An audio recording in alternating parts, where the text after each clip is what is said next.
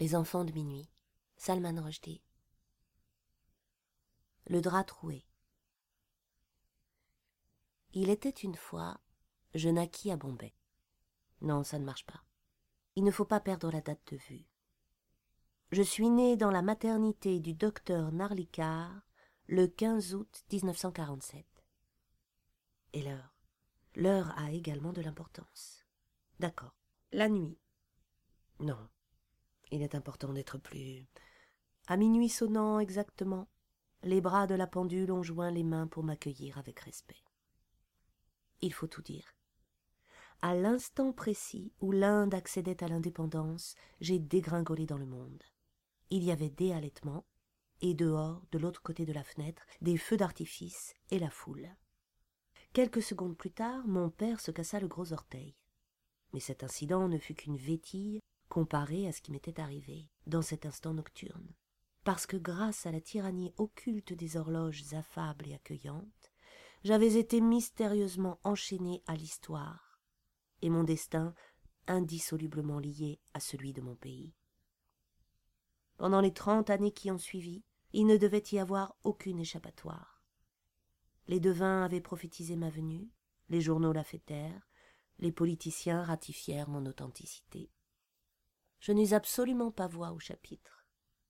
Moi, Salim Sinai, appelé successivement par la suite Morvonné, Bouissal, Déplumé, Renifleux, Bouddha et même Quartier de Lune, je fus étroitement mêlé au destin, dans le meilleur des cas, un type d'implication très dangereux et à l'époque, je ne pouvais même pas me moucher.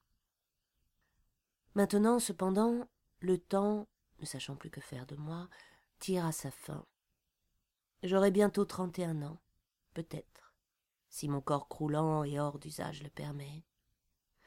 Mais je n'ai aucun espoir de me sauver, et je n'ai même pas mille et une nuits devant moi. Il faut que je travaille vite, plus vite que chez Irazade, si je veux y comprendre, oui, comprendre quelque chose. Ce que je redoute le plus, c'est l'absurdité. Et il y a tant d'histoires à raconter, trop, tant de vies, d'événements, de miracles, de lieux, de rumeurs, tous entrelacés, une telle imbrication de l'improbable et du terrestre. J'ai été un avaleur de vie, et pour me connaître moi seul, il va vous falloir avaler également l'ensemble.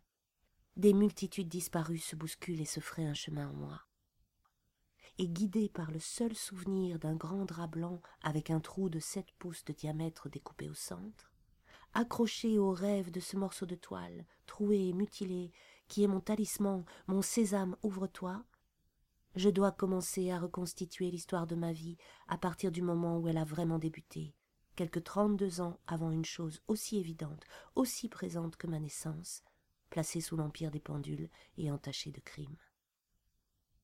Soit dit en passant, le drap est lui aussi taché de trois gouttes rouges et délavées.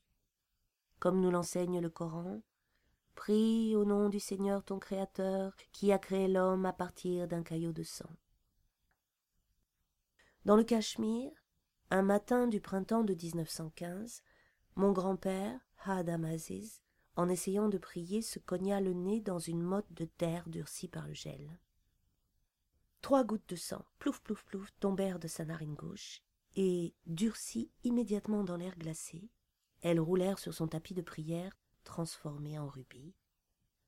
Il se redressa en titubant, et s'aperçut que les larmes qui avaient jailli de ses yeux s'étaient également solidifiées.